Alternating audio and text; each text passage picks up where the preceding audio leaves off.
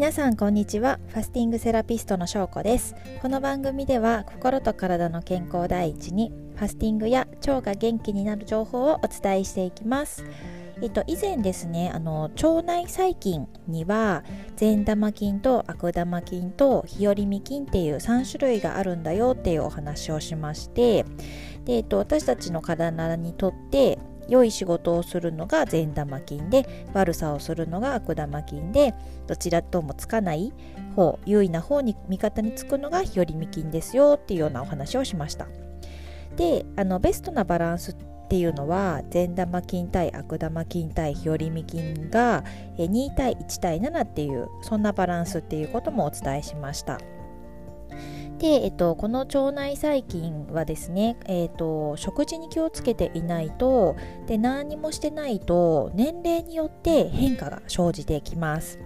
でまずあの生まれたての赤ちゃんは、えっと、生まれた時はですね無菌状態なんですね。で生まれた後にお母さんから母乳をもらってでそこで、えっと、乳糖とかオリゴ糖の中にあるビフィズス菌とかの善玉菌が増えていきます。で離乳食を食べるようになると今度は日和見菌とか悪玉菌とかも入ってきます。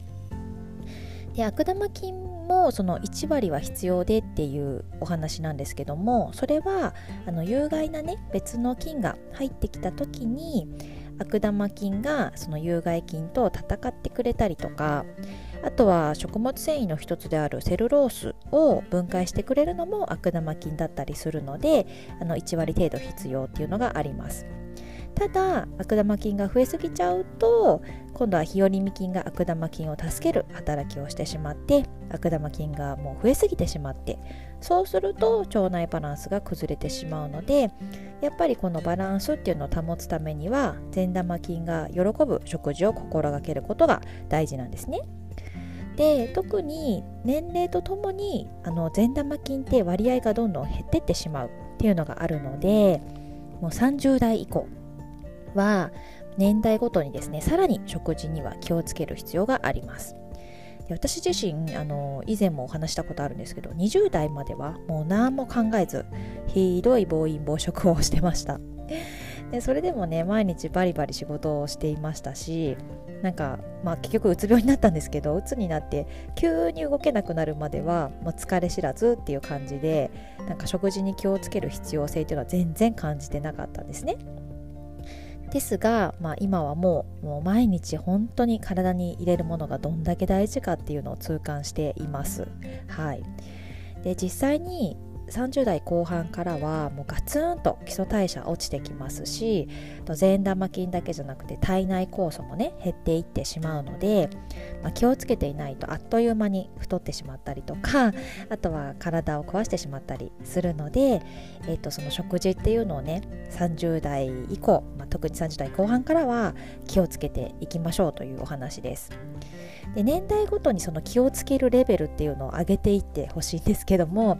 まず30代30代はまあなんか初歩っていう感じでなるべく白いものを茶色いものにで肉は魚にっていう感じで意識されるといいかなと思います。例えばまあ白いもの白米を茶色いもの玄米にするみたいな白い食パンじゃなくて茶色いライ麦パンにしたり白いうどんじゃなくて茶色いそばにしたりそういう感じですね。で肉も食べても全然問題ないんですけどもなるべくお刺身とか焼いたお魚とかあともうサバ缶とかでもいいので魚の割合を増やしていくといいですね。で続きまして40代はさらに意識を高めて野菜を中心にもうまず最初に野菜と食物繊維を食べていただいてでその後にお肉とかお野菜お肉とかお魚のタンパク質を食べてで最後に主食となるなるべく茶色い玄米みたいなものをちょっと食べる感じでで主食がまあ少しでもお腹いっぱいになるようにもう最初の野菜の部分からよく噛んで食べていただくといいかなと思います。そしてそしてですね50代60代ってなってくると、まあ、更年期にもなって体質も変わってきます。で腸のね専門家の藤田浩一郎先生っていう方が曰くもう50代60代はご飯とかの炭水化物って1日1食でいいっておっしゃってます。でその分タンパク質をしっかりとっていただきたいなっていうことです。で70代以降はですねもう基本炭水化物取らなくていいよぐらいのことをおっしゃっています。で肉とか魚とかのタンパク質をもう主食とする。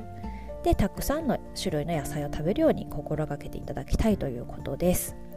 そんな感じでですねあのご自身の年齢に応じて善玉菌とか体内酵素が守るそういう意識を持って日頃の食事を考えていただきたいなと思います。はい。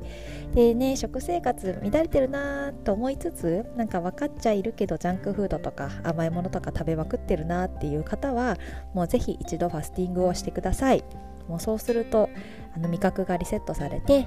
良い食事が欲しくなるので無理なく体にいい食生活を始められると思いますので是非ね はい検討してみてください。ということで今日はま年齢によって気をつけたい食事についてのお話をさせていただきました。今日も最後まで聞いていただいてありがとうございます。また次回も聞いてもらえたら嬉しいです。では失礼します。